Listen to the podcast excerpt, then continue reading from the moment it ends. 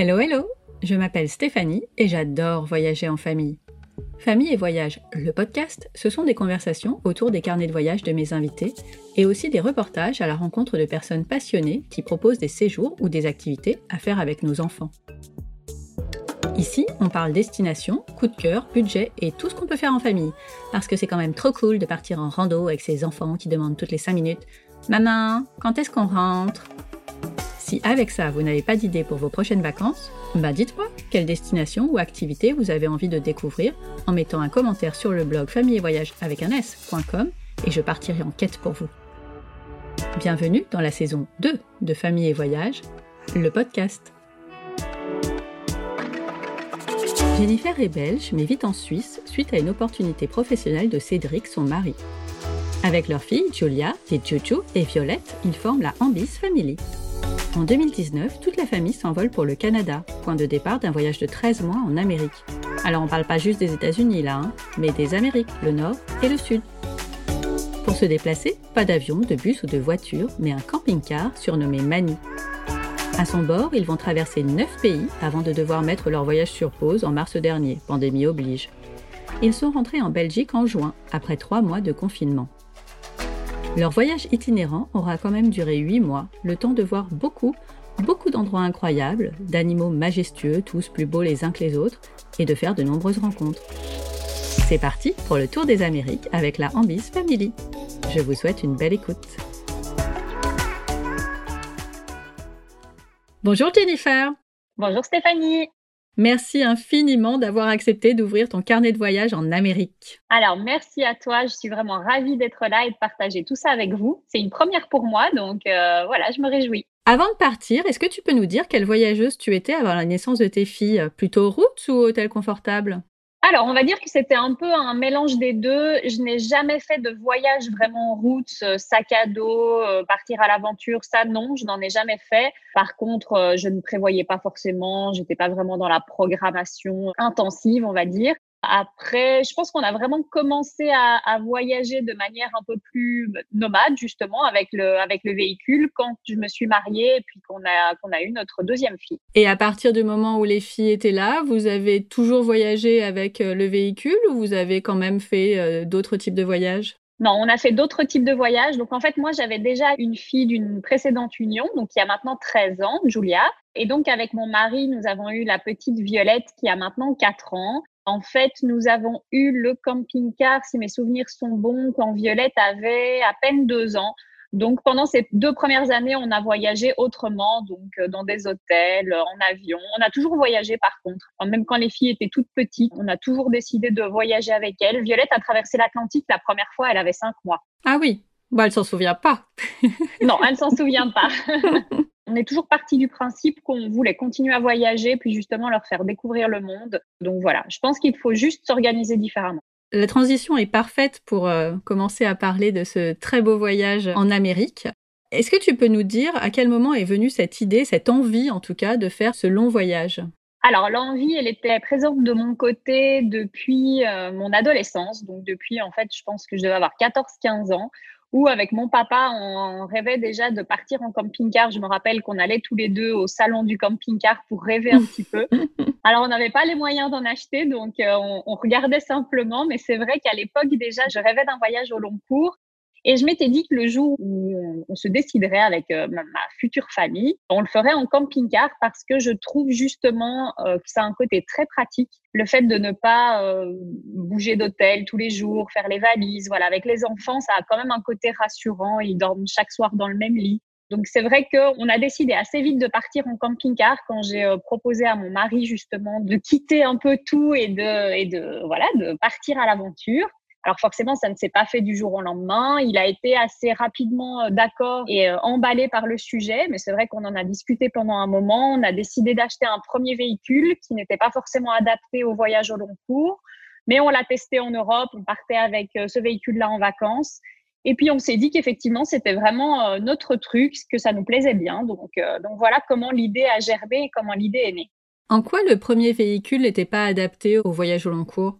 Alors, donc c'était, je ne sais pas si tu connais les, les camping-cars, c'était un véhicule intégral. Donc, euh, c'était un genre de petit bus, c'était un Hummer avec une grande, grande vitre à l'avant. Je ne sais pas si tu vois comment ça se passe, vraiment une vitre, euh, voilà, comme un bus. Et en fait, on nous a rapidement conseillé d'éviter ce genre de véhicule parce que, typiquement, sur le continent américain, si on venait à casser cette vitre, il fallait deux à trois mois pour en faire venir une depuis l'Europe. Donc, autant dire que ça peut vraiment mettre sur pause le voyage. Donc, euh, voilà, c'était plein de petites choses comme ça. Le fait qu'il ne soit pas assez haut.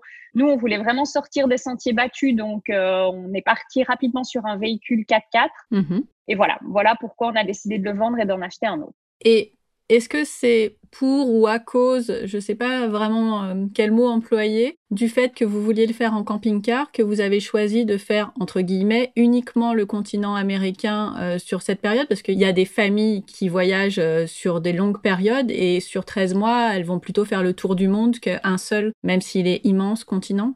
Exactement. Donc, en fait, quand on s'est décidé, dès le départ, on savait qu'on voulait partir en camping-car et on avait déjà donc le moyen de transport. Donc après ça, on s'est dit, voilà, il faut qu'on choisisse un continent, forcément, sur une année, avec euh, un véhicule, on ne peut pas, euh, comme tu dis, faire un tour du monde. Et on s'est dit que le continent américain était vraiment très, très riche et très diversifié. Donc voilà pourquoi on a décidé de partir là-bas.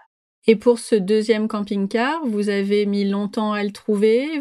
Comment ça s'est passé? Comment vous l'avez choisi? Oui, alors c'était très compliqué parce que c'est un camping-car très particulier, donc c'est la marque Bimobile. Il y en a peu, en fait, ils sont faits uniquement à la commande. Et en fait, quand on en commande un, il faut au minimum 15 mois maintenant, visiblement, ah plus de 18 mois pour le recevoir, oui. Et en fait, on a eu la chance qu'ils en avaient un en stock. C'est un véhicule de démonstration et c'était exactement celui qu'il nous fallait. Donc, avec des lits superposés, un, un véhicule 4x4 sur un porteur Mercedes. Et donc, on a euh, pas mal euh, négocié avec eux parce qu'ils ne voulaient pas le lâcher en fait avant l'été où nous, on était censés partir. Ils en avaient besoin pour leur euh, présentation, justement, pour faire les salons. Et puis finalement, on a trouvé un terrain d'entente et on a pu l'acheter, donc on était ravis. Et du coup, vous l'avez eu en combien de mois finalement? Alors, on l'a commandé, je pense, fin d'année 2018 et on l'a eu en mai 2019 en sachant qu'on partait début juillet. Donc, euh, on a eu quand même très peu de temps ah pour l'utiliser. Puis, euh, ouais. Mais euh, du coup, c'était parfait. Enfin, vous avez réduit le, temps de réception de façon incroyable. Tout à fait. Ouais, c'était bien. Et d'où vient le petit nom que vous lui avez donné? Alors ça, c'est rigolo, on a pas mal réfléchi. C'est mon mari qui a trouvé ce nom parce qu'en fait, Mani veut dire euh, promenade et voyage en sioux. Et puis, c'était aussi un petit clin d'œil à Mani dans L'âge de glace, le gros mammouth. Et puis, on trouvait qu'il lui, il lui ressemblait pas mal. Donc, on a fait le lien entre les deux. on s'est dit que ça pouvait être rigolo. Et puis maintenant, euh, on n'imagine pas qu'il voilà, qu'il puisse s'appeler autrement. Il fait partie de la famille. Exactement. D'ailleurs, il nous manque là. Quand est-ce que vous, vous allez le récupérer? Alors malheureusement, on ne sait pas du tout. Il est toujours coincé au Nicaragua. Les frontières en Amérique centrale sont fermées pour l'instant, étant donné qu'il n'y a pas de port au Nicaragua. On ne peut pas le rapatrier en Europe. Donc, on doit absolument attendre l'ouverture des frontières pour pouvoir l'amener soit au Panama, soit au Mexique, mhm. euh, pour atteindre un port et le ramener en Europe. On croise les doigts pour que ce soit euh, rapide. Comment as-tu construit votre itinéraire? Quelles ont été vos sources d'inspiration? Alors, notre itinéraire, figure-toi qu'il a pas mal changé en cours de route. Enfin, il a radicalement changé en cours de route parce qu'à la base, on partait du Canada, donc d'Halifax, là où le camping-car arrivait en fait avec le bateau. Et puis, on devait tout descendre jusqu'en Amérique du Sud, donc jusqu'en Argentine. On était euh, plein de bonne volonté. On s'est dit que c'était tout à fait faisable sur 13 mois. Et en fait, pas du tout. Enfin, en tout cas, pas pour nous. Euh, on voulait quand même prendre le temps de découvrir chaque région et donc on s'est rapidement rendu compte que ça allait être impossible pour nous si on voulait passer quand même du temps dans chaque pays euh, de descendre jusqu'en Amérique du Sud. Donc on a décidé en cours de voyage de se limiter à l'Amérique centrale. Donc on est descendu jusqu'au Panama. On n'est pas descendu plus bas. Il faut savoir aussi que pour aller en Amérique du Sud, malgré que les pays se touchent, donc le Panama et la Colombie, il n'y a pas de route. À un moment donné, c'est la jungle et, euh, donc aucune route, aucune frontière terrestre. Donc à ce moment-là, il faut remettre le véhicule sur un bateau pour pouvoir lui faire traverser justement entre l'Amérique centrale et l'Amérique du Sud. Donc tout ça, ça rallongeait ah aussi les délais. Donc euh, ouais, et puis c'est un shipping qui coûte cher aussi. Ça coûte le même prix en fait que pour le faire venir depuis l'Europe. Donc euh, tout ça a pesé dans la balance. On s'est dit qu'on allait se contenter entre guillemets, c'était déjà très bien de l'Amérique du Nord et de l'Amérique centrale. On n'a d'ailleurs pas du tout fait tout ce qu'on souhaitait faire. Après, l'itinéraire en soi, on l'avait imaginé avant de partir avec mon mari parce qu'il y avait des points d'intérêt qu'on voulait absolument faire. On a demandé aussi l'avis des filles, surtout de, de la grande. La petite, forcément, euh, voilà, elle était un peu petite. La grande voulait euh, typiquement voir New York, euh, aller au studio Universal parce qu'elle est fan d'Harry Potter. Donc voilà, il y avait des arrêts un peu incontournables. Euh, nous, on s'est aussi inspiré d'autres voyageurs. On, on, a regardé un peu ce qui se faisait sur les autres chaînes YouTube, les autres voyages. Et donc, on a dessiné comme ça notre itinéraire après, on n'était pas du tout figé. Et euh, l'idée, c'était que, par exemple, en termes de temps, on pouvait euh, rester trois jours à un endroit comme une semaine. Voilà. On avait quelques impératifs parce que au Mexique et au Belize et au Costa Rica, on a de la famille et des amis qui sont venus nous voir. Donc forcément, à fallait être là. ces dates, voilà, il fallait être dans le pays. Mais sinon, entre deux, c'est aussi laisser porter par nos envies du moment et puis par les conseils des gens qu'on rencontrait sur la route. Oui, mais c'est vrai que l'intérêt du camping-car, ça t'évite d'avoir à réserver des hébergements et donc euh, ça te laisse libre de faire ton itinéraire au jour le jour.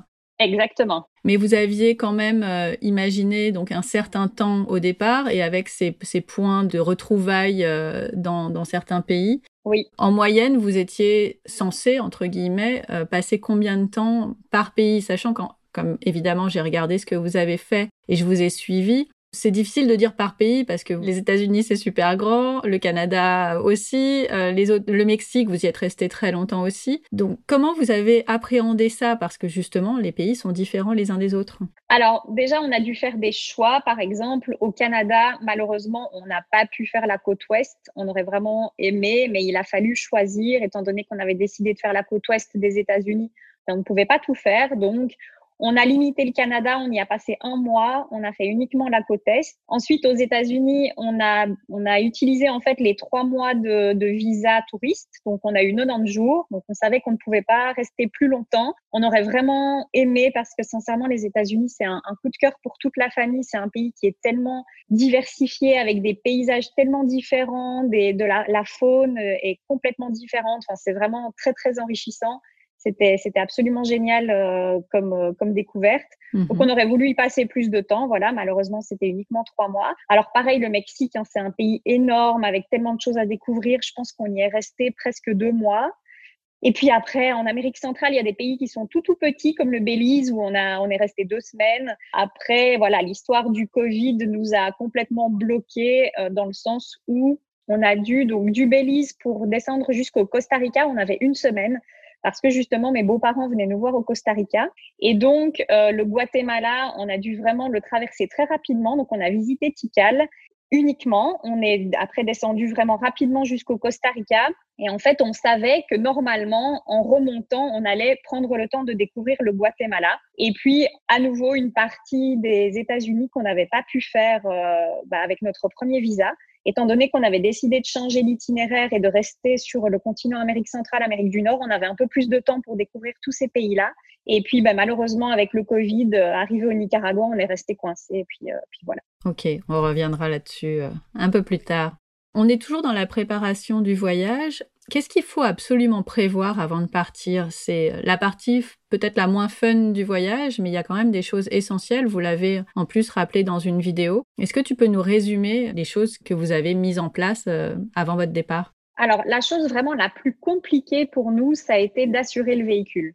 Donc l'assurance du véhicule, c'est très difficile et visiblement, ça l'est encore plus maintenant. Alors surtout euh, au Canada et aux États-Unis. Donc après, en Amérique centrale, c'est assez facile. On prend des assurances dans chaque pays aux, frontières. Donc là, ça va, c'est plutôt facile. Mais au Canada et aux États-Unis, ça a été assez galère. Ils proposent une assurance avec la compagnie en fait maritime, mais qui est vraiment exorbitante. Donc, on avait fini par trouver quelque chose. Visiblement, maintenant, ça n'est plus possible. Enfin, voilà. Donc, il faut vraiment se renseigner et passer du temps à ça, essayer de challenger un petit peu les différentes compagnies. Mais c'est vrai que l'assurance du véhicule, ça nous a pris énormément de temps. Après, il, faut absolument penser aux assurances santé. Donc, euh, il y a une multitude euh, d'organisations euh, qui proposent des assurances en fait mondiales, comme ça, des assurances voyage. Nous, on était assurés chez Chapka. Alors comme ça, on, est, on, en est, on en est content, mais en fait, on n'a jamais utilisé, donc on peut pas vraiment savoir.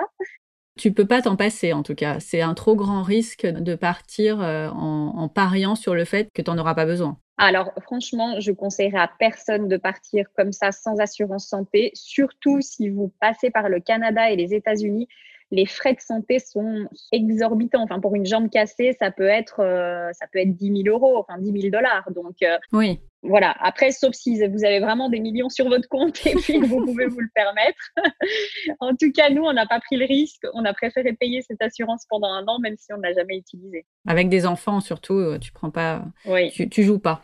Alors après, il y a d'autres petites choses à, penser, telles que le réseau téléphonique, par exemple. Nous, on savait qu'on voulait partager pas mal sur les réseaux sociaux. Donc, il nous fallait aussi une possibilité de pouvoir avoir de la 4G, euh, voilà, assez régulièrement. Donc, ce qu'on a fait, c'est qu'on a aussi acheté des cartes dans les, dans les pays où, où, on passait. Mais par exemple, chez Free en France, ils font un abonnement à 19, 19,90 qui est vraiment super et qui permet dans certains pays d'avoir euh, pas mal de gigas d'Internet, notamment au Canada, aux États-Unis, au Mexique. Donc, ça, c'était plutôt pas mal. Et ça, vous avez trouvé en cherchant point par point ou vous êtes aidé d'autres voyageurs euh, qui ont fait les mêmes recherches avant vous? Alors, nous, on a eu aussi la chance ici en Suisse de rencontrer une famille qui était partie justement pendant trois ans en camping-car. Ah oui. Et qui avait fait, voilà, qui avait fait 15 mois sur le continent américain et donc qui nous avait donné pas mal d'infos. Après, euh, on cherche sur Internet, maintenant, on trouve absolument tout. Je, je faisais partie d'un forum de voyageurs euh, sur le continent américain et on se partageait pas mal d'infos. Et par exemple, l'abonnement free, euh, c'est sur ce forum que je l'ai découvert. D'autres choses euh, à prévoir absolument?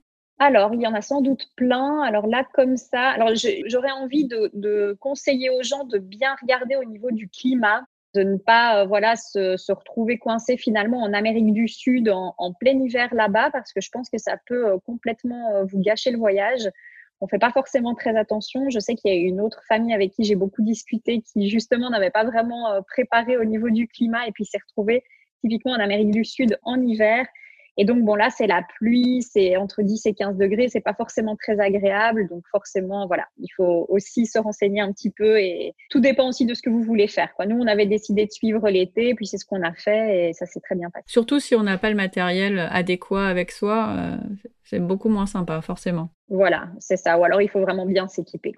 Est-ce que vous avez euh, prévu d'autres choses avant de partir? Est-ce que vous avez réservé d'autres choses avant de partir?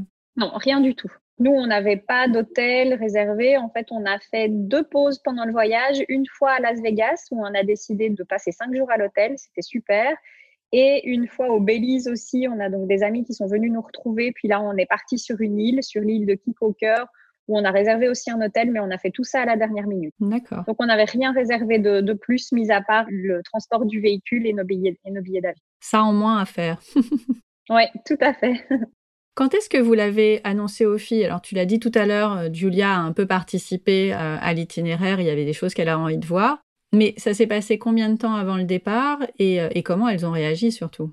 Alors ça, justement, j'y ai pensé. Il y a quelques temps, je, pensais à ça, à la manière dont on l'a annoncé aux filles. Et finalement, il n'y a pas vraiment eu d'annonce. C'est-à-dire que depuis le début, elle faisait un peu partie de la conversation. Depuis les premiers moments où, avec Cédric, on a imaginé ce voyage, elles étaient là et donc elles l'entendaient.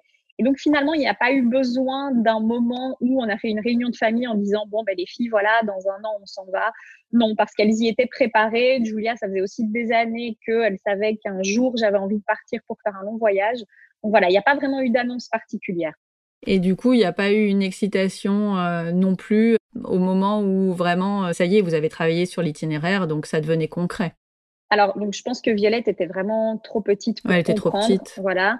Donc, elle, elle comprenait qu'on allait partir avec le camping-car, que ça allait être un long voyage, des grandes vacances. Elle était super contente. Forcément, être avec sa famille, c'était un peu le principal pour elle. Julia, ça a été un petit peu plus difficile les premiers mois avant de partir parce qu'elle quittait son école, ses copines son papa qui est en Belgique. Donc, euh, mm. donc voilà, ça c'était un petit peu plus difficile pour elle. Et puis finalement, plus le, plus le temps euh, passait et plus, plus elle se réjouissait. Voilà, on lui montrait tous les endroits qu'on allait découvrir.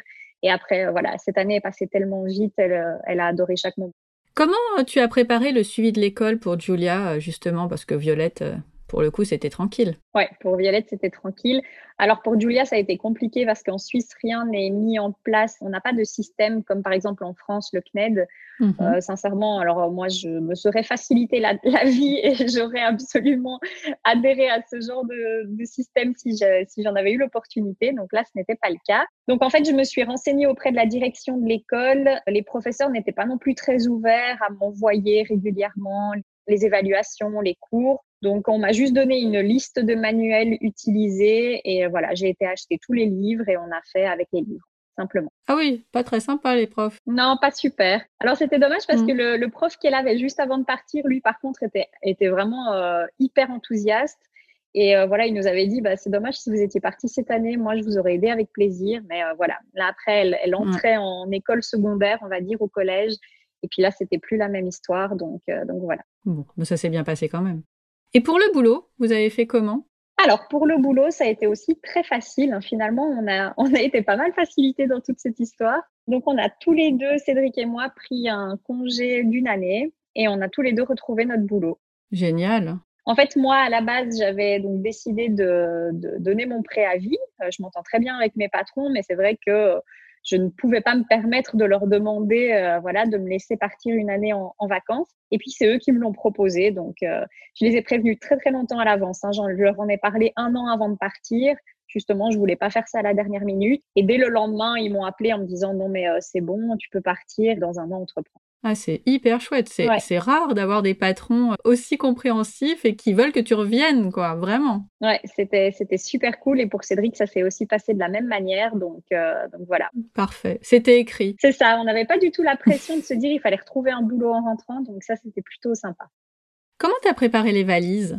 Alors, les valises, on a pris trois fois trop. je pense comme à chaque fois, je pense que je pars en vacances. J'essaye de m'améliorer, mais c'est difficile. En fait, ce qui était facile aussi, c'est qu'on a pu charger le camping-car. Donc forcément, on a mis plein de choses dans les armoires. Et après, on avait juste euh, pris trois valises euh, pour nous quatre, euh, voilà, pour les premiers jours, parce que quand on est arrivé au Canada, on n'avait pas encore le, camping-car, donc on avait loué un petit Airbnb en attendant. Et donc voilà, le camping-car était était bien trop chargé de valises, d'ustensiles de cuisine, de plein de choses. Bah, c'est le but aussi, c'est d'avoir euh, tout ce qu'il faut. C'est ça. Euh, d'autant plus qu'à la base, on partait aussi en Amérique du Sud et que les quelques mois où on était en Amérique du Sud, il n'allait pas forcément faire très beau. Donc, on avait aussi emmené des euh, affaires d'hiver qu'on n'a pas du tout utilisées du coup. Forcément t'es content de pas utiliser tes affaires d'hiver. Voilà, bah, moi ça m'a quand même manqué à un moment donné, surtout en période de Noël. On était au Mexique, mon frère est venu nous rejoindre et c'est vrai que même le soir du réveillon, je n'avais pas du tout l'impression d'être à Noël. Quoi. Donc là, c'est vrai que la neige et le froid m'ont manqué en période des fêtes. Je peux comprendre, ça m'est arrivé aussi et c'est assez bizarre euh, finalement d'être euh, au soleil euh, quand c'est Noël. On n'a pas l'habitude, enfin nous en tout cas, on n'a pas l'habitude. Tout à fait, voilà, c'est la même chose pour nous. Mais c'était vraiment sympa. oui, après, on, bon, bah, puisqu'on y est, autant en profiter. Exactement. On avait du coup troqué les pulls de Noël contre des t-shirts de Noël. C'était pas mal. Ouais, c'est pas mal aussi. bon, allez, on part sur le continent américain euh, maintenant qu'on a bien préparé ce voyage. Comment s'est passé le départ? Je sais que vous avez d'abord envoyé le camping-car, mais en termes d'excitation, d'organisation de, dernière minute, est-ce que euh, tout s'est passé comme prévu? Pas de contretemps? Oui, alors tout s'est super bien passé. En plus, on a la chance donc d'avoir toute notre famille en Belgique. Donc nous, on habite en Suisse, mais on est belges tous les deux. Et en fait, le, camping-car partait d'Anvers en Belgique. Donc ce qu'on a fait, c'est qu'on l'a déposé au port et puis on a passé deux semaines à profiter de nos amis et de notre famille. Donc ça, c'était hyper intense, c'était vraiment génial. On a fait plein de choses, donc on n'a pas eu le temps non plus de, de se languir finalement du début du voyage, étant donné qu'on était à 1000 à l'heure. Et puis en fait, après, on a pris donc un train depuis Bruxelles pour aller à Paris et de Paris, on a eu un avion jusqu'au Canada. Et donc là, on est arrivé à Halifax et on a attendu environ une semaine le, camping-car. Donc on a bien pu profiter d'Halifax. On a découvert cette ville qu'on ne connaissait pas du tout, qu'on n'en avait même jamais entendu parler. Et puis, euh, et puis voilà, c'était chouette. Et puis ensuite, on a récupéré donc le camping-car et on a pu commencer l'aventure avec lui. Tu as déjà cité les, euh, les pays que vous avez visités et d'ailleurs le temps que vous avez passé euh, dans chacun d'eux. Comment, à chaque fois que vous êtes arrivé à un nouvel endroit, vous avez défini ce que vous vouliez voir? Alors donc ça, on avait donc une, trame, on avait des, des endroits incontournables des choses qu'on voulait absolument faire avant de partir. Donc ça, c'était noté, ça faisait partie de notre itinéraire. Après, comme je l'ai dit tout à l'heure, on s'est aussi laissé l'opportunité de s'arrêter à d'autres endroits qui nous étaient conseillés, soit par des locaux, soit par des voyageurs.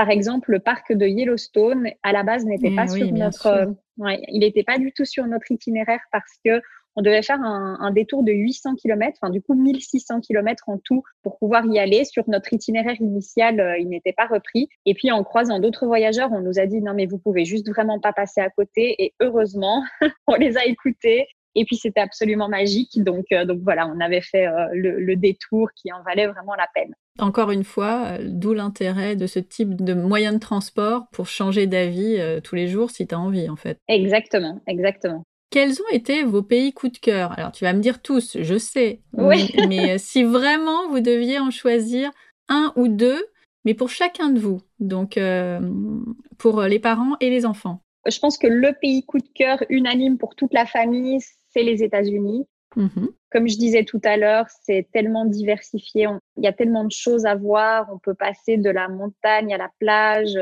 on a vu des ours, c'était magique. Franchement, c'était vraiment magique. Les parcs nationaux américains, alors même les moins connus finalement, c'est absolument magnifique. Donc, je pense que celui-là, ça reste notre pays coup de cœur à tous les quatre. Après, pour moi, et je sais que pour mon mari, c'est la même chose, le Nicaragua, finalement, on ne s'y attendait pas.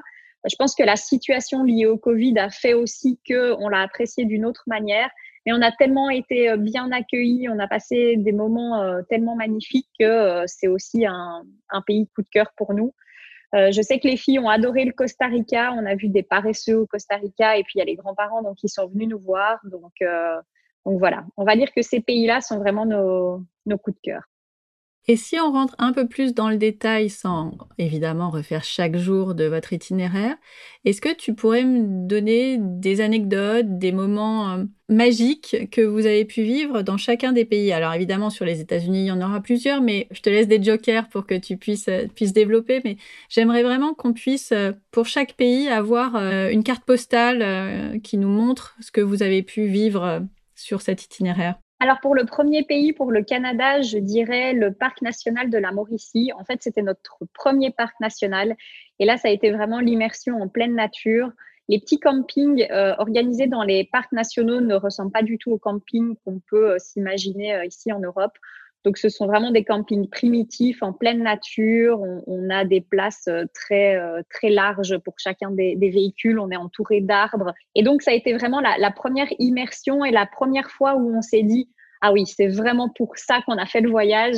C'est se retrouver comme ça en pleine nature. On entendait les animaux le soir. On faisait notre feu chaque soir. On avait installé la slackline pour s'entraîner entre deux arbres. Ça, c'était vraiment magique. Donc, on va dire que c'était le premier moment euh, vraiment magique du, voyage, donc au Canada. Je vais essayer d'en donner un par pays parce que sinon, il y en aurait vraiment trop. Ensuite, pour les États-Unis, alors, bah, comme euh, je t'ai dit, on a vraiment particulièrement apprécié, mais c'est vrai que le moment euh, au Parc national de Sequoia on a fait une randonnée où on a croisé des ours. C'était juste dingue. C'était ouais, c'était fou, c'était fou. Alors on, espérait croiser des ours depuis le Canada. On n'en avait encore jamais vu. On n'en a pas vu à Yellowstone. Et donc là, on arrive à Sequoia. Bon, déjà, on arrive avec le camping-car. Il y a un ours qui traverse la route devant nous.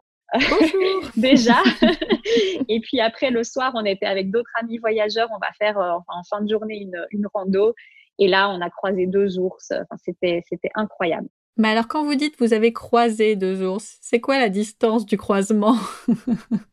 Alors, en fait, au départ, on, est, on est très inquiet. Hein. Quand on était au Canada, je me souviens qu'on faisait les randonnées en sifflant pour, euh, pour essayer de les éloigner un maximum. Et puis, en fait, on se rend compte que les ours ne sont pas du tout agressifs, sauf si on agite un sandwich euh, voilà, sous leur nez, forcément, ils vont venir pour manger. Mais si, on, si on, on, respecte certaines règles de sécurité, par exemple, ne pas avoir de nourriture dans les sacs à dos, donc on partait vraiment toujours sans nourriture, juste avec de l'eau, rien de sucré. Il n'y a vraiment pas de risque, un l'ours en soi. En plus, c'était des, des ours noirs donc c'est les petits ours. Les grizzlies, c'est un peu différent, mais les ours noirs ne sont pas du tout agressifs si on ne les attaque pas ou si on ne mange pas. Donc on en a croisé deux pendant cette randonnée, mais ils étaient à quelques dizaines de mètres. Donc forcément, quand on l'a vu, après on ne s'approche plus. Hein. L'idée, c'est justement de respecter leur territoire.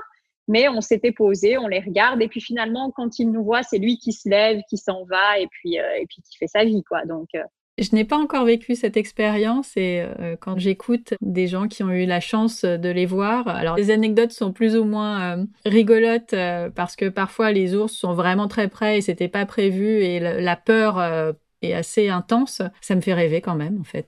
Je me rappelle qu'il y en a un des deux à un moment qui nous a vus, qui nous a fixés. Et puis là, il marchait, mais vers nous, en fait. Et, et là, on s'est tous regardés, on s'est dit, mais en fait, il s'approche vraiment. Et puis non, finalement, euh, je pense qu'il suivait juste euh, sa route et puis il est parti. Euh, il était vraiment tout tranquille.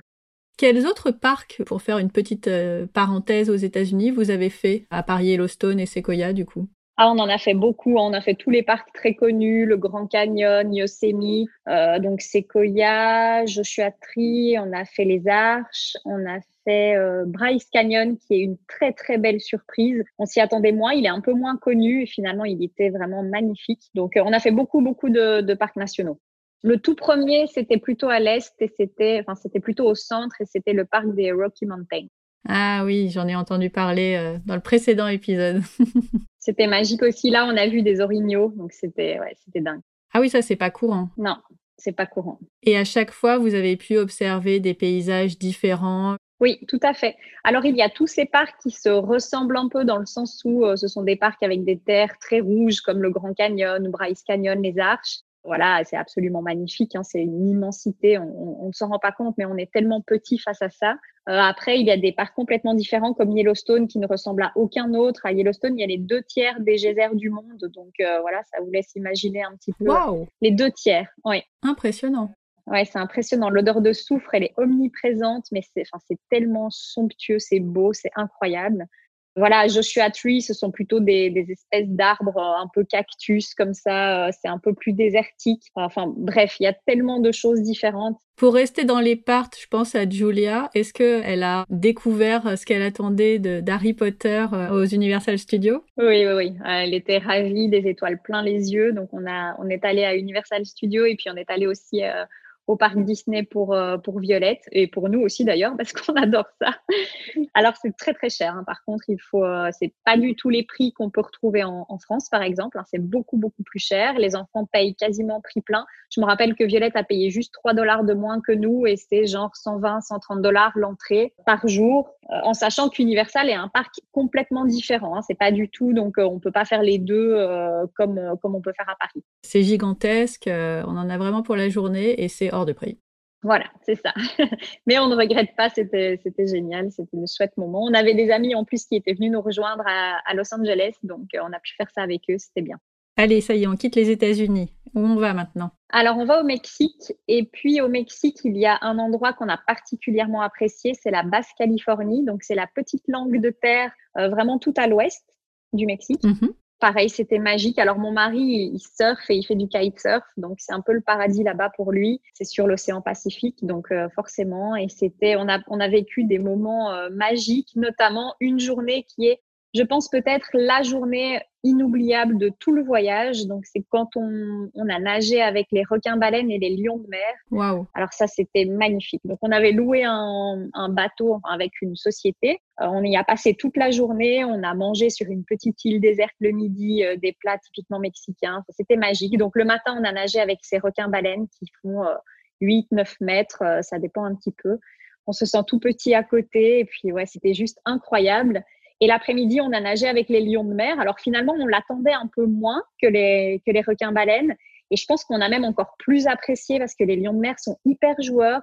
Donc, ils venaient vraiment nous toucher, ils venaient euh, jouer avec la caméra. C'était, c'était vraiment trop drôle. Et ça, vous saviez que vous alliez le faire là-bas ou vous l'avez découvert sur place qu'il y avait cette possibilité? Alors, les requins-baleines, on le savait. Après, c'était juste à la fin de la saison. Donc, on avait juste peur d'arriver un peu tard. Et puis, finalement, pas. C'était, c'était tout bon. Donc, donc voilà, on a pu en profiter, c'était bien. Le Mexique, c'est aussi connu pour euh, tout ce qu'il y a à voir, tous les temples, toutes les merveilles euh, du passé. Est-ce que vous avez visité différents, différents endroits? Je pense notamment à Chichen Itza. Alors, on a visité Chichen Itza, on a visité Teotihuacan. C'était magnifique. Alors, Chichen Itza, c'est génial à faire. Maintenant, c'est vraiment bondé de monde. C'est c'est fou en fait, on avance au pas. Du coup, ça gâche quand même un petit peu euh, le moment. Alors on était avec mon frère, c'était chouette, il était là avec nous, c'était très bien. Et puis c'était à voir, c'est l'une des sept merveilles du monde, donc euh, forcément on avait envie. Mais c'est vrai que on a par exemple préféré Tikal au Guatemala où il y avait beaucoup moins de monde, donc on était là tôt le matin et où c'est tout aussi impressionnant. Il y avait des singes hurleurs qui, qui nous accompagnaient, c'était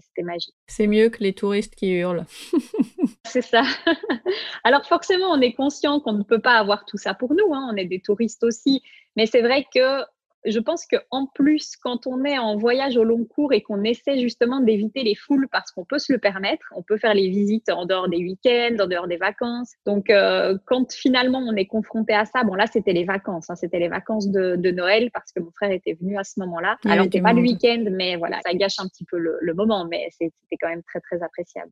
Par rapport aux cénotes, est-ce qu'il y en a un en particulier qui vous a plu ou est-ce que euh, c'est toujours magnifique, mais je sais qu'il y en a qui sont particulièrement euh, différents et qui étonnent davantage que d'autres alors ça, c'est vrai que c'est magique. Hein. Les cénotes, c'est incroyable. Euh, mais pareil, en fait, ceux qu'on a le plus appréciés, c'est finalement ceux qui étaient le moins connus parce qu'il y avait très peu de monde. Donc, on est arrivé une fois aussi avec mon frère un, un matin à l'ouverture et le cénote était vide. C'était vraiment un cénote fermé avec juste un puits de lumière au-dessus. Euh, il y avait une liane, alors on pouvait se balancer avec la, la liane et, euh, et, sauter. Malheureusement, j'ai plus comme ça à retrouver le nom, mais euh, mais c'est vrai que c'était c'est vrai que c'était vraiment super. Les, les cénotes en, en, règle générale sont vraiment à C'est toujours magnifique. Si tu le retrouves, on le mettra dans les notes de l'épisode. Je vais le retrouver. J'avais d'ailleurs fait une vidéo sur YouTube des best-of du best-of des cénotes. Voilà. On quitte le Mexique? Oui. Et on va au Belize. Ok.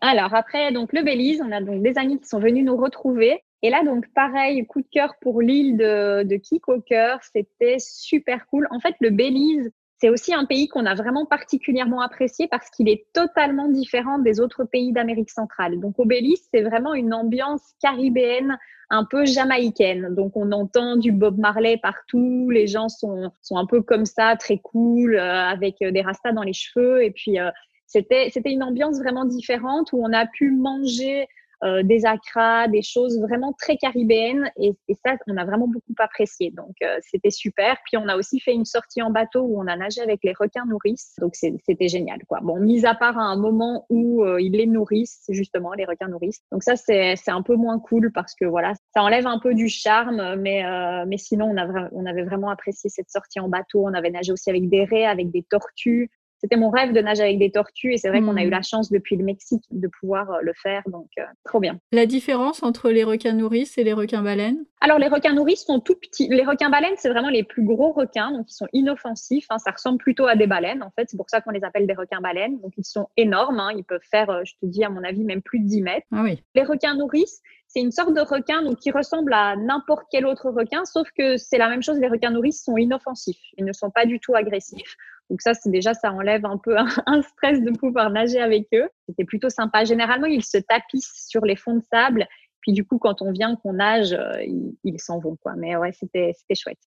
On part au Guatemala après? Exactement. Donc on part au Guatemala. Alors ça, c'est vraiment notre grosse, euh, notre gros regret du voyage, c'est de ne pas pouvoir avoir découvert ce pays. On avait prévu de faire en famille l'ascension du volcan Acatenango. Donc ça se passe sur deux jours on monte le volcan, on dort une nuit euh, au-dessus du volcan et en fait, ça nous permet d'avoir la vue sur le volcan El Fuego qui est toujours en activité et qui crache en fait de la lave chaque nuit et de pouvoir justement avoir ce spectacle incroyable. Mm-hmm. Et donc, on va dire que notre coup de cœur du Guatemala, c'est la seule chose qu'on ait découvert là-bas, c'est Tikal et c'était magique. Donc, c'est un site euh, maya, comme euh, tu disais tout à l'heure. Il y a plein de singes hurleurs, enfin, c'est vraiment super. On a fait ça le matin tôt, il y avait personne, donc c'était c'était génial. Chouette. Au moins, vous avez vu ça. Exactement. Au moins, on a vu ça. Donc, en fait, après le Guatemala, c'était le Honduras. Mhm. Alors, pareil, le Honduras, on l'a traversé assez vite parce qu'on était hyper pressé. Donc, on voulait aussi euh, découvrir un peu plus ce pays euh, en remontant. Donc, on n'a pas pu. Donc après ça, c'était le Nicaragua. Donc on a tout d'abord traversé une première fois, pareil, en quelques jours, le Nicaragua. Donc on n'a pas vraiment eu le temps de le découvrir. Pour aller au Costa Rica. Mhm. Donc là, on a rejoint mes beaux-parents. On a passé en tout, je crois, presque un mois, un mois et demi au Costa Rica. Ah oui, Alors le, long. le Costa Rica, c'est oui parce que donc on est on est descendu une première fois, puis on est allé au Panama et puis on est repassé par le Costa Rica. En gros, en descendant, on a fait surtout la côte ouest et en remontant, on a fait la côte Caraïbe. Et donc, qu'est-ce qui s'est passé là-bas? Alors le Costa Rica, c'est un pays superbe, mais vraiment magnifique. Après, euh, c'est très très très touristique. Je pense que c'est l'endroit où on a le plus entendu parler français euh, de, tout le voyage. Et donc forcément, ah. qui dit touristique dit très très très très cher. Donc oui, c'est le, pays d'Amérique le plus prisé par les Européens, le Costa Rica. J'en entends beaucoup parler depuis quelques années, effectivement, mais euh, je savais pas que c'était parce qu'il y avait beaucoup de monde finalement. Franchement, on, comprend. Hein. C'est mhm. superbe. On a pu voir les paresseux, donc voilà, c'est génial. Par contre, on trouve ça quand même euh, trop cher par rapport à ce qu'on peut avoir comme infrastructure. Enfin, typiquement, les parcs nationaux au Costa Rica sont euh, beaucoup plus chers que les parcs nationaux aux États-Unis, quoi. Ah oui, c'est bizarre ça quand même. Ça, Enfin, c'est pas logique. Ouais, exactement. En fait, aux États-Unis, il y a un système qui est super, c'est qu'on achète le, le, Beautiful Pass, donc il y a un pass pour tous les parcs nationaux du pays. Il coûte 80 dollars. Il nous a coûté 80 dollars pour toute la famille et le, et le véhicule. Et donc, pendant une année, on peut aller dans tous les parcs nationaux après euh, sans payer d'entrée. Ah, c'est génial ça. C'est pas cher en plus. Quand on, a, quand on est là pour longtemps et qu'on en fait plusieurs, ça vaut carrément le coup. Oui, tout à fait. Ah, génial. Voilà, alors ça nous a beaucoup plu, mais c'est vrai que par exemple, à côté du Nicaragua, qui est très semblable en termes de faune et de flore, et qui est euh, trois à quatre fois moins cher, bah, on choisira plutôt le Nicaragua. Mais est-ce qu'il y a quand même quelque chose qui vous a particulièrement plu au Costa Rica que vous avez fait, indépendamment des prix? Oui, alors la découverte avec enfin, les paresseux, c'était magique. Ouais. C'est vraiment magique. Donc, on a fait un premier parc qui était Manuel Antonio. Donc, c'est un des parcs les plus connus au Costa Rica, où là, on a vu deux paresseux, mais très, très, très, très haut dans les arbres. Donc, euh, bon, autant dire qu'on les voyait pas vraiment. Et puis, en fait, après, en remontant sur la côte Caraïbe, on est allé au parc national de Cayuita et là, on a vu des, une dizaine de, de paresseux qui étaient vraiment très proches. C'est magnifique. Ces animaux sont tellement paisibles. Oui, on peut le dire, oui. Est-ce qu'ils ont ouvert un peu les yeux quand vous étiez là ou pas du tout?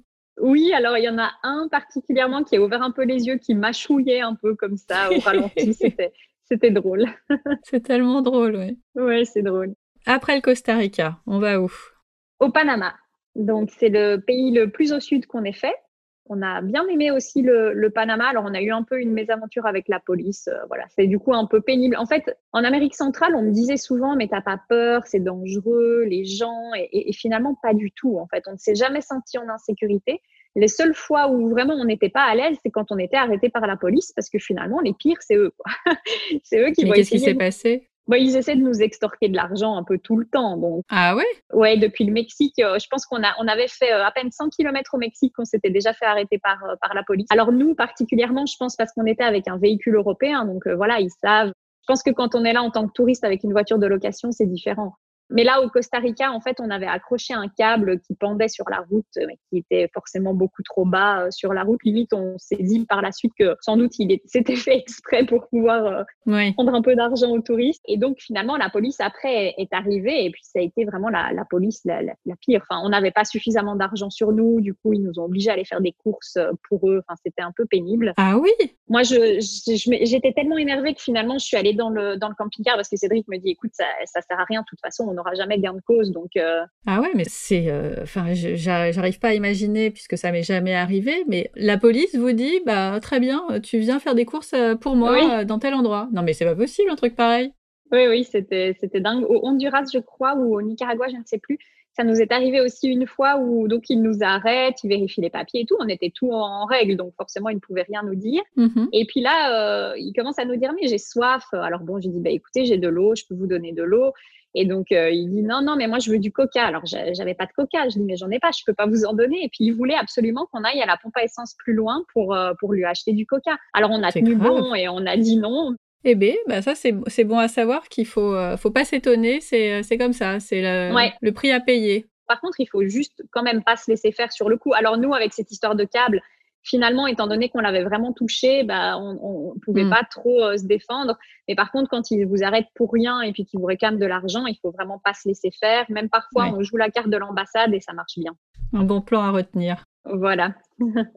bon, est-ce qu'il y avait des choses sympas quand même au Panama? Oui, oui, oui, tout à fait. Alors, donc, euh, le surf, hein, il y a déjà des, spots de surf superbes aussi au, Panama. Et puis, euh, on est allé sur l'île de Bocas del Toro. Enfin, c'est une archipel de l'île On a vraiment beaucoup apprécié aussi. C'est magnifique. On y a vu des petites grenouilles rouges absolument superbes des étoiles de mer. Enfin, ouais, c'est vraiment chouette. Là, on y a passé 3-4 jours. Donc, on avait laissé Mani sur le, continent et on avait loué aussi un petit appartement. C'était vraiment sympa.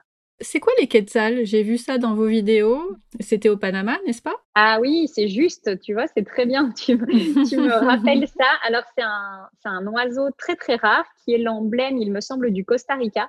Donc, on pensait le voir au Costa Rica. Finalement, on ne l'a jamais vu. C'est un oiseau qui est très, très difficile à voir, qui est très rare et qui est absolument magnifique. Il est tout bleu avec une longue queue euh, énorme et du rouge. Enfin, il est, il est superbe et donc on a pu en voir plusieurs au Panama. Est-ce que c'était dans un parc euh, entre guillemets prévu pour ça ou au hasard de votre chemin? En croisant d'autres voyageurs, on nous a dit ah, si vous allez là-bas, euh, il y a une promenade et puis dans cette promenade, c'est assez facile de voir des quetzals. En fait, on nous avait fait écouter le bruit avant et donc, euh, bon, alors il faut être quand même patient. Hein. Je pense qu'à un moment, on s'est posé pendant une heure, on écoutait le bruit, on essayait de les suivre un peu. Et finalement, après, ça a payé. Puis on en a vu euh, plusieurs, quatre, cinq, il me semble, et notamment vraiment tout près. Quoi. Donc, euh, il y a un endroit particulièrement où on sait qu'ils reviennent. Et, et, donc, voilà, on s'est posé là et ils sont venus et c'était génial. Waouh. Après le Panama, vous êtes euh, reparti au Nicaragua? Alors du coup, après le Panama, ben, on est, on est d'abord repassé par le Costa Rica, mm-hmm. où on a fait donc la côte Caraïbe. Et là, on arrivait sur la fin du Costa Rica. Ça devait être, je pense, le 11 ou le 12 mars. Ah, et on a eu, on a eu l'info en fait que voilà les frontières risquaient de fermer, qu'il y allait avoir un confinement possible. Et donc on s'est dit bon, qu'est-ce qu'on fait? Soit on reste au Costa Rica en sachant qu'on en avait déjà fait le tour et surtout que le Costa Rica était très cher, hein, même pour faire les courses dans les magasins et tout ça, c'était vraiment cher pour nous. Euh, donc, on a décidé de repasser au Nicaragua et puis de voir comment ça allait se passer au Nicaragua. Donc, la veille, je pense, de l'annonce du confinement, on a passé la frontière et donc là, voilà, on est arrivé au Nicaragua et en, pensant sincèrement, en toute honnêteté, que ça allait durer quelques semaines et qu'on allait pouvoir repartir. On était sûr de nous, on était sûr de pouvoir repartir. Je pense que personne s'attendait à ce que ça, dure. C'était bien vu du coup que vous soyez reparti euh, au Nicaragua euh, plutôt que de rester au Costa Rica. Bon, en tout cas, financièrement, ça nous a, bah, ça. nous a bien aidé. Et puis après, euh, ça nous a permis de découvrir le Nicaragua qu'on avait finalement très peu découvert. Alors, on n'a pas bougé non plus parce qu'on ne voulait pas prendre de risques inconsidérés. Donc, il faut savoir qu'au Nicaragua, il n'y a pas eu de confinement officiel. Donc, les gens ont continué à travailler. Tout était ouvert pour la simple et bonne raison que euh, financièrement, ça n'est pas possible pour eux. Il n'y a aucune aide, il n'y a pas de chômage technique. Donc voilà, demander aux gens d'arrêter de travailler, ben, c'est leur priver, euh, les priver de nourriture. Donc ça n'est juste pas possible. Donc il n'y a pas eu de confinement. Par contre, les gens faisaient bien attention. Euh, dans les magasins, tout était toujours désinfecté dès le début. Les gens ont très vite porté des masques. Donc nous, on a décidé de s'auto-confiner. On a fait trois endroits différents, donc on est resté trois mois et demi. Au départ, on a trouvé un petit hôtel près de Popoyo, donc un spot de surf. Alors mon mari était vraiment ravi, il allait surfer tous les jours. Puis c'était un tout petit hôtel qui était encore en construction, mais il y avait une piscine, donc euh, le propriétaire nous a laissé nous mettre sur le petit terrain vague à côté euh, de son hôtel, donc on avait accès à la piscine, c'était et à ses douches, donc ça c'était ah, super chouette. On y restait un mois. Et puis après, on a décidé, ça devenait quand même un peu long, il faisait très très très très chaud. Limite, l'après-midi, j'étais obligée de rester avec les filles dans le camping-car. Il faisait tellement chaud à l'extérieur. Bon, ça devenait quand même un petit peu euh, étouffant. Mhm. Donc, avec mon mari, on s'est dit, bon, on va louer une maison pendant un mois. Ça va nous faire du bien. Et puis, sans doute qu'à la fin de cette location, on pourra repartir.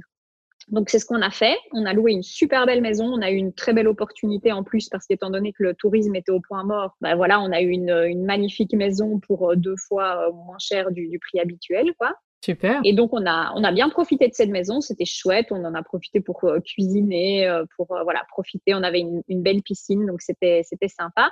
Après, forcément, c'était pas non plus l'idée de notre voyage de se poser dans une maison pendant un mois. donc, sur la fin, on commençait à s'ennuyer un peu. On était content de reprendre la route. Et donc, on s'est dit, bon, ben, on va reprendre la route, puis on va bouger dans des endroits nature en restant prudent. Mais on s'est vite rendu compte que finalement, il y avait plein d'endroits qui étaient quand même pas mal fermés. Et donc là, on a décidé de se poser à la lagune d'Apoyo. En fait, il y a un couple de Français qui a ouvert un petit hostel hmm. qui était vraiment super mignon. Ils nous ont accueillis, donc ils étaient euh, confinés, on va dire, à une trentaine de personnes. Donc euh, ils étaient tous ensemble, de plein de nationalités différentes. Il y avait des Allemands, des Australiens, des Anglais. Euh, enfin, c'était vraiment super, super. Donc avec aussi cette famille donc française avec deux enfants. Et ils nous ont accueillis, ils nous ont ouvert les portes de cet hostel. Donc nous, on a logé dans notre euh, véhicule. On leur donnait vraiment très peu, euh, enfin, ils nous ont demandé très peu d'argent pour pouvoir passer euh, toutes ces nuits là-bas. On profitait du, du petit restaurant, du lac. Il y a un lac en fait qui s'est créé dans le cratère d'un volcan, donc c'était vraiment top. Wow. Et donc là, on a vraiment bien profité avec eux. Ils sont tous devenus nos amis. Hein. On était, on s'appelait ah bah, la, famille. Ça rapproche. c'est ça, la famille du Covid. Il y avait un billard, il y avait un terrain de pétanque. Enfin voilà, c'était, c'était chouette. Puis il y avait des, enfants de l'âge de Violette, donc euh, c'était c'était cool. Et pour Julia, il y avait d'autres enfants ou elle était la seule? Non, elle était la seule. Il y avait vraiment que ces deux enfants qui étaient donc les enfants des propriétaires. Alors elle, elle était la seule, mais du coup il y avait pas mal de jeunes un peu euh, roots justement qui étaient là. En fait, c'était un hostel, hein, donc c'était vraiment une auberge. C'était quelque chose de pas cher. Oui. Où on retrouvait vraiment des, des, jeunes de 20 ans du monde entier. Puis du coup, ils jouaient pas mal avec elle aux cartes, ah, à des cool. jeux de société. Hmm. Ouais, c'était chouette. Il y avait des fans d'Harry Potter aussi, donc ils regardaient ah, les films. très bien. Ouais. Comme ça devenait un peu long, ça faisait déjà deux mois euh, que vous étiez euh, confiné, j'imagine que ça a été une petite bouffée d'oxygène de trouver cet endroit et de plus être tout seul. Exactement. Pendant le confinement, oui. Oui, tout à fait. Ça a été vraiment une bouffée d'oxygène, c'était super.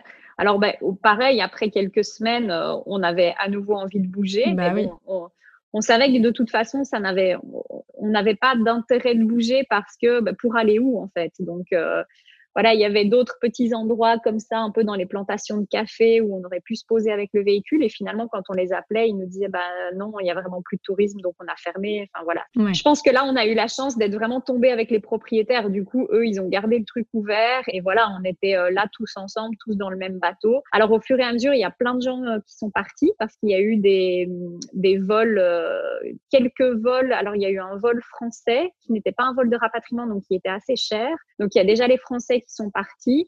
Puis après, il y en a quelques autres qui ont décidé de bouger, d'aller dans d'autres endroits au Nicaragua parce que ça devenait un peu long. Donc finalement, on, on a terminé, je pense, on était même plus 10, tout compris, à l'hostel. Et on a eu finalement l'occasion de prendre un, un, vol de rapatriement français. Et ça nous a un peu sauvés.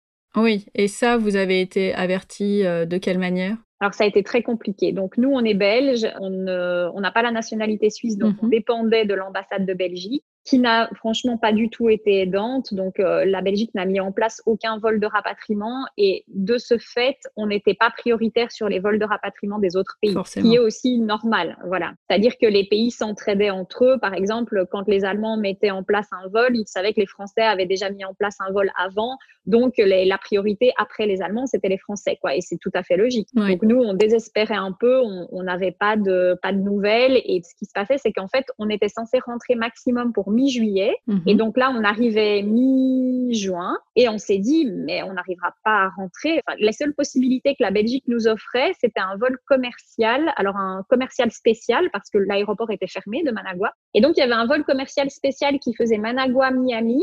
Et après, à Miami, il fallait se débrouiller pour trouver un vol pour l'Europe. Super. Euh, voilà. en sachant que déjà le vol Managua-Miami euh, coûtait 1200 dollars par personne. Donc après, on avait regardé, on était à plus de 2000 dollars par personne. Donc c'était 8000 dollars pour la famille. C'était, enfin voilà, on a dit à l'ambassade, mais c'est pas une solution que vous nous proposez. Enfin, il y a quand même, bah quand même très peu de monde qui ont 8 à 10 000 euros à mettre dans des billets d'avion. Bah, donc, euh, donc voilà, finalement, étant donné qu'on était avec des Français, on avait les infos des Français. Donc on a contacté directement l'ambassade de France. C'est mis sur la liste d'attente de l'ambassade de France. Et donc, le vol, je me rappelle, était le mardi matin. Et on a eu la confirmation qu'on était bien sur le vol le dimanche matin, en sachant qu'on était toujours à l'hostel et que euh, on n'avait pas, on n'avait pas encore posé le camping-car à l'endroit où. Mais oui. Voilà. En fait, on avait trouvé un endroit qui était tout au nord du Nicaragua, chez un monsieur donc euh, français qui, qui avait un hangar et qui pouvait le garder. Sauf que c'était à 5 heures de route, forcément, de là où on était. Et donc, en catastrophe, le dimanche matin, on a tout replié et puis on est parti au nord. On est allé donc déposer le véhicule. Et le lundi, on a fait euh, la route inverse en taxi. On avait pris un hôtel à l'aéroport oh pour, être, pour être là le mardi à 6 heures du matin, du coup, à, à l'aéroport. Mais voilà, on l'a eu. On remercie encore l'ambassade de France parce que du coup, on a eu des vols à 450 euros par personne. C'est mieux. Euh, mmh. C'est mieux. Et comment vous avez trouvé cet endroit pour euh, laisser Mani euh, en sécurité? Alors, ce sont d'autres voyageurs qui nous ont parlé de, cet endroit parce qu'ils y étaient passés. En fait, pendant tout le voyage, on a utilisé une application qui s'appelle iOverlander. qui répertorie un peu tous les endroits où on peut se poser, les endroits sécures ou pas, alors que ça soit des parkings payants ou des endroits vraiment en pleine nature. C'est en fait les voyageurs alimentent cette application. Mm-hmm. Et cet endroit a été repris sur iOverlander. Il était fermé, mais étant donné que c'était un monsieur français, voilà, d'autres Français étaient allés. Il avait une, espèce de mine d'or qu'ils étaient allés visiter. Et, euh, et, donc en fait, notre ami euh, Bernard, donc un autre voyageur, nous a mis en contact, nous a donné son numéro de téléphone. On l'a contacté et on a eu tout de suite un très beau contact avec lui. On l'a eu en ligne plusieurs fois avant de, de lui amener le, le camping-car. Et donc là, il est toujours chez lui. D'où l'importance euh, vraiment de la communication entre les voyageurs. C'est ça qui sauve tout, euh, surtout quand euh, il y a des grosses difficultés, comme le confinement. Tout à fait. J'imagine que vous payez une certaine somme pour le laisser là-bas. C'est pas. ouais, ouais on lui donne 100 dollars par mois, oui. Ça me paraît tout à fait raisonnable. Oui, c'est raisonnable. Voilà, il est dans un hangar fermé et puis lui, il va régulièrement, il nous envoie des petites photos, des, petits, euh, des petites vidéos régulièrement. Pour être sûr qu'il va bien. ben oui, il est quand même dans un, dans un petit village perdu au fin fond du Nicaragua. Donc, euh, c'est vrai que parfois, on se dit, mon Dieu, mais on va le retrouver euh, sans roue, sans truc. Et eh oui, bien sûr, oui. Mais bon, voilà, il est toujours en un seul morceau pour l'instant. Tant mieux. Si on met euh, le confinement de côté et euh, l'escroquerie de la police, mhm. est-ce qu'il y a eu des, euh, des, ratés dans ce voyage? Est-ce qu'il y a des choses que vous avez regrettées, c'est peut-être pas le mot, mais qui vous ont pas laissé de très bons souvenirs? Eh bien non, on a eu beaucoup de chance, mais non, pas du tout. On n'a rien regretté, on a apprécié chaque moment. Alors on a aussi eu la chance de n'avoir aucun problème de santé, personne n'a été malade, donc voilà, on a été plutôt très chanceux à ce niveau-là. On n'a pas eu de problème mécanique avec le véhicule. On a vraiment eu toutes les bonnes ondes de notre côté pour que le voyage se passe au mieux. Et par rapport à l'école, on a parlé de la préparation, mais dans la pratique, ça s'est passé comment? Alors, ça s'est passé plus ou moins bien selon les moments. Alors, en toute honnêteté, ni elle ni nous n'avions forcément la motivation et l'envie de s'y mettre tous les jours. Hein. Quand on était euh, sur une plage magnifique et qu'on pouvait aller faire du snorkeling tout de suite en se levant, bah, on n'avait pas forcément envie de se mettre à faire deux heures de maths, quoi. Donc euh, voilà. Oh, je comprends pas, pourquoi. Ouais. ça n'a pas toujours été euh, hyper facile, mais voilà. En plus, Julia est, une jeune fille euh, plutôt très sage et plutôt motivée, puis voilà, donc ça, ça s'est bien passé. Et pendant le confinement, du coup, elle a travaillé davantage, puisque pour le coup, c'était plus calme. Oui, voilà, elle travaillait le, le matin. Voilà, elle a été très autonome aussi rapidement, donc ça, c'était bien.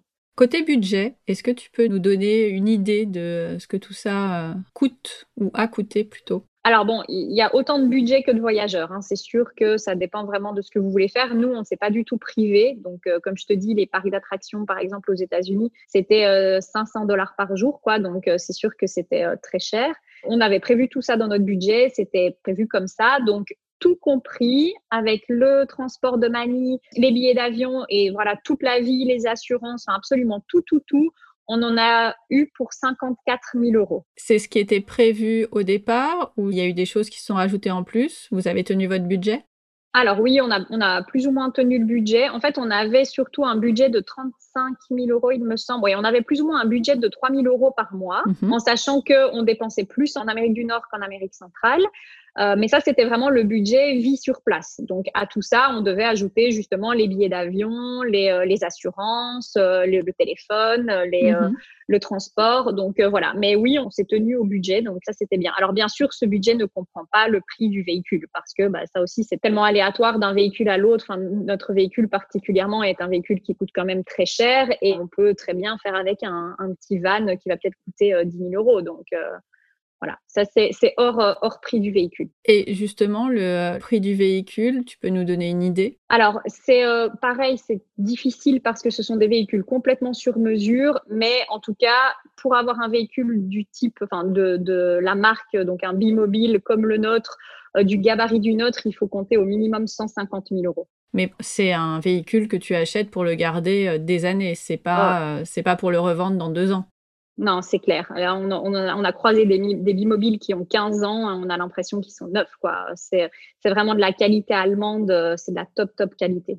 Comment s'est passé le retour une fois que vous êtes enfin rentré euh, à la maison? Alors avec le confinement, euh, j'imagine que le choc euh, était un peu moins difficile entre cette liberté des premiers mois et le retour à la vie normale. Mais quand même, comment ça s'est passé? Alors, donc, nous, on est rentré en Belgique. Donc, on a pris un vol jusqu'en Belgique où on a passé un mois parce qu'étant donné qu'on était un mois trop tôt, on va dire, on avait toujours les locataires dans notre appartement. Donc, euh, on a passé un mois dans notre famille, dont euh, bah, les deux premières semaines en quarantaine. Hein, on est resté en quarantaine. Alors, on n'a pas fait vraiment une quarantaine stricte dans le sens où on voyait mes parents et les parents de Cédric. Ok. Voilà. Mais on a, voilà, on n'avait rien fait d'autre. Euh, on était entre chez mes parents et, et, ses parents. Et puis après ça, donc les deux autres semaines, on a pu profiter bah, justement de revoir nos amis et tout ça. Donc c'est vrai que le premier mois, bah, finalement, ça se passe bien, hein, vu qu'on voit tout le monde, on profite, euh, c'est sympa. Et puis après, on est rentré en Suisse, on a récupéré notre appartement. Moi, j'ai recommencé à travailler après deux semaines, donc c'était tout début août. Et Cédric commençait une semaine après moi. Et puis voilà, tout s'est tout s'est bien passé, ça s'est bien enchaîné, la reprise du boulot, voilà, tout tout tout se passe bien. Après, c'est sûr que je suis quand même vraiment nostalgique du, du voyage et de la liberté qu'on avait à ce moment-là, de la vie en, en camping-car.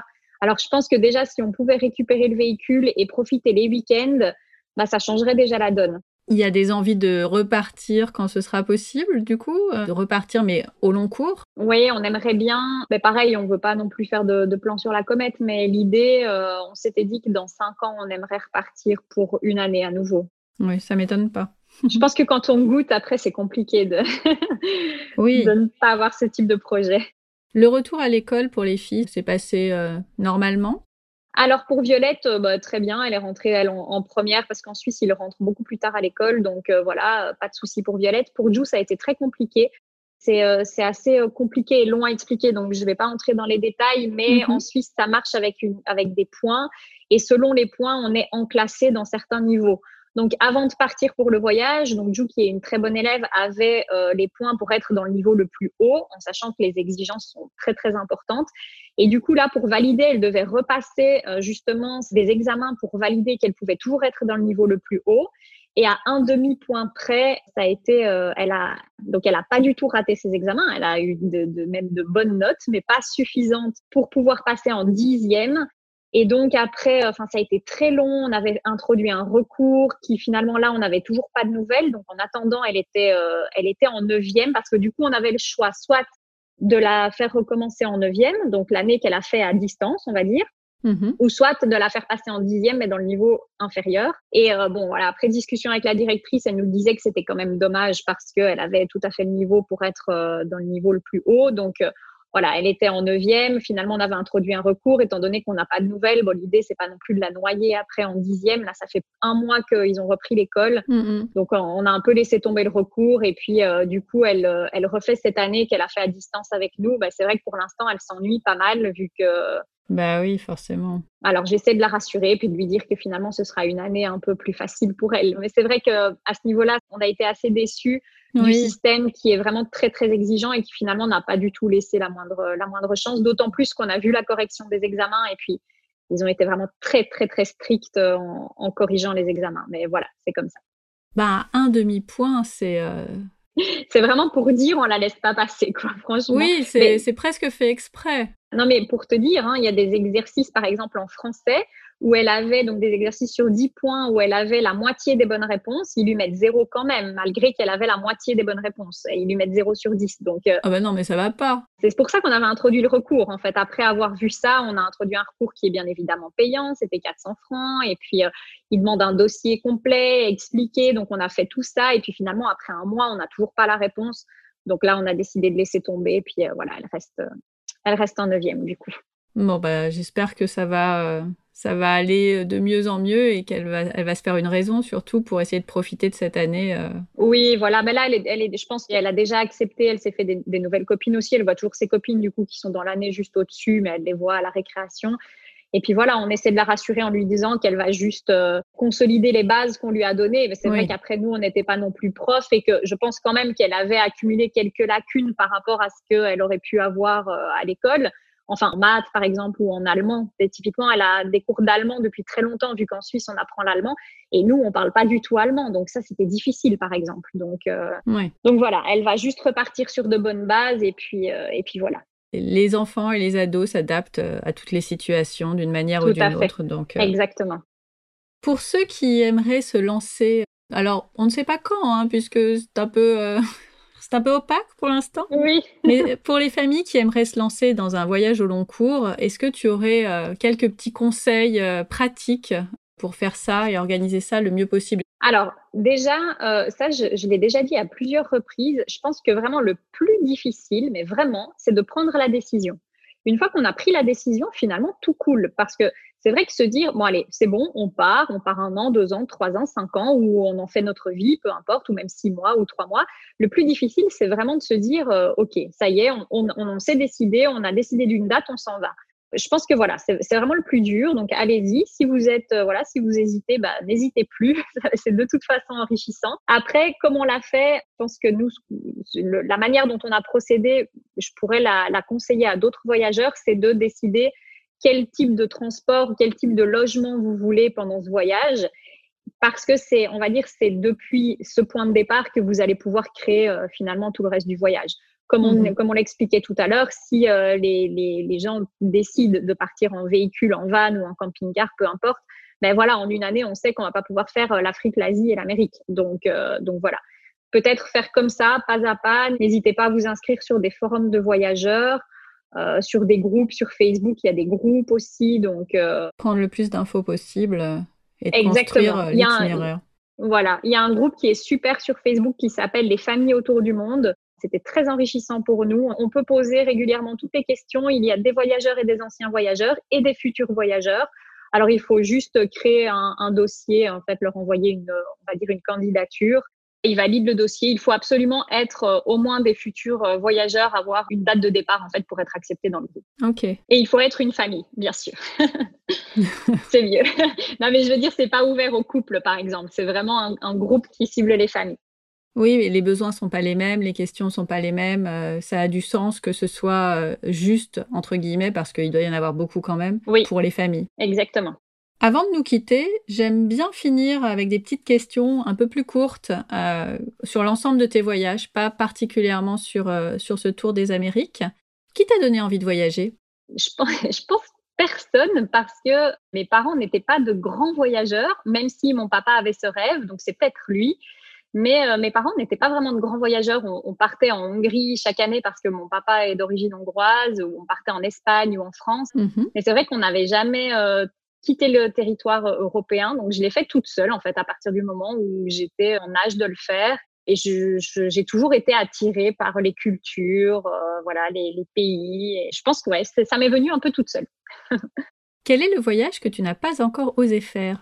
Euh, alors, il y en a pas que je n'ai pas osé. Il y en a plein que j'ai pas encore fait, par contre. Mhm. Mais il y en a pas un où je me suis dit, ah, mais je le fais pas parce que peut-être, euh, voilà, c'est pas adapté ou c'est dangereux. Ça, ça, ça ne m'est pas encore arrivé. Par contre, j'ai très envie de découvrir la Nouvelle-Zélande et je ne l'ai pas encore fait. En camping-car aussi, évidemment. Ouais, ce serait sympa, oui. Alors après, je pense qu'on louerait euh, du coup sur place parce que c'est très compliqué. Mais oui, ce serait plus sympa en camping-car. Quel est le voyage que tu as regretté avoir fait? Alors aucun. Je n'ai jamais regretté aucun de mes voyages. Avec qui tu ne partirais jamais en voyage? Alors, euh, aucune idée, franchement, euh, bah, aucune idée.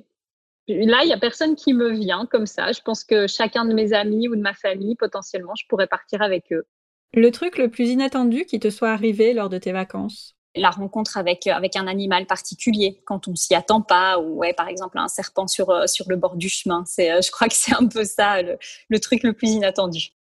T'as pas forcément envie de rencontrer des serpents sur le bord du chemin en plus.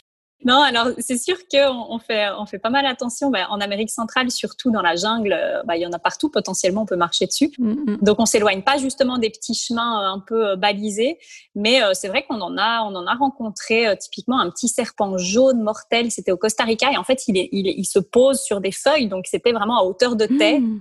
Et en fait, c'est quelqu'un qui nous l'a montré parce que malgré le fait qu'il soit jaune sur une feuille verte, ça peut passer inaperçu. Ah, donc ouais, on va dire que les, les, les, petites choses un peu inattendues, c'est plutôt, c'est plutôt ça, les rencontres avec les animaux.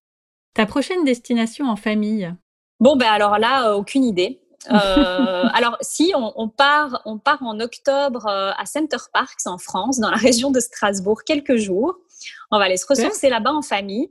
Mais c'est vrai qu'habituellement, on, part beaucoup en vacances. On est quand même des gros consommateurs de vacances. Et on part généralement à chaque vacances scolaires. Et puis, ben là, en fait, on prévoit rien, quoi. Euh, vu la mm. situation, l'idée, c'est pas non plus de, ni nous de prendre de risques ou de faire prendre des risques à d'autres personnes. Euh, après, on n'est pas non plus tombé dans la psychose et euh, du coup, on veut quand même continuer à vivre.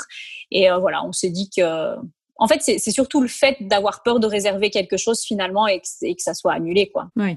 Voilà. On a, on a décidé que pour l'instant, on réservait rien, sauf des, petits séjours comme ça, euh, par-ci, par-là. Le week-end passé, par exemple, on était en van. On avait eu un van apprêté par Wiki Campers. Et donc ça, c'était cool. On a pu euh, profiter de la montagne suisse. C'était bien. La transition euh, est parfaite. Est-ce qu'il y a des choses que tu vas changer dans tes habitudes de voyage ou pendant tes voyages à cause de la Covid? Bah, alors, je pense qu'on n'a pas trop le choix, en tout cas pour mmh. l'instant. Donc oui, forcément, ça change. Alors, pas forcément que j'en ai envie, mais on n'a pas vraiment le choix. Donc, peut-être que je vais quand même essayer de moins consommer le voyage. Je vais peut-être essayer de faire plus attention à ça. C'est vrai que dans notre vie de tous les jours, on essaie euh, de, de, consommer mieux, de plus en plus. Alors, on est loin d'être parfait, mais on fait attention à ce qu'on mange, on fait attention à nos déchets. Voilà, et il y avait vraiment une chose sur laquelle euh, bah, finalement on n'était pas très bons élèves, c'était euh, typiquement le fait de prendre l'avion euh, plusieurs fois par année, quoi. Donc, sauf l'année dernière, vu qu'on est parti un an et c'était aussi super vu qu'on n'a pas pris l'avion du coup pendant, enfin on a pris une fois l'avion pour aller, une fois pour revenir. Mais c'est vrai que peut-être il faudrait quand même qu'on imagine un peu différemment et peut-être profiter davantage de ce qu'on a autour de chez nous et pas forcément aller chercher non plus toujours l'exotisme très très loin. Après, c'est sûr que c'est aussi ce qui me plaît en fait, c'est découvrir des cultures qui sont complètement différentes de la mienne et pour ça, ben, on a quand même besoin de s'éloigner un petit peu quoi. Il faut juste euh, adapter peut-être la fréquence. Exactement, voilà. Je pense que c'est ce qu'on fera. Dernière question. Si nos auditeurs te cherchent, où peuvent-ils te trouver? Alors, donc nous, on a une page Instagram et une chaîne YouTube. Alors, on a aussi une page Facebook qui est alimentée en fait directement via, euh, via la page Instagram. Et donc, on est partout sous le nom de Ambis Family. Ok, on mettra tout ça dans les notes de l'épisode. Merci. Merci beaucoup Jennifer pour ce beau carnet de voyage. Mais merci à toi, c'était vraiment un plaisir. En plus, tu m'as permis de me replonger dans tous ces magnifiques souvenirs. C'était super. Merci de m'avoir invité. Avec plaisir. À bientôt. À bientôt.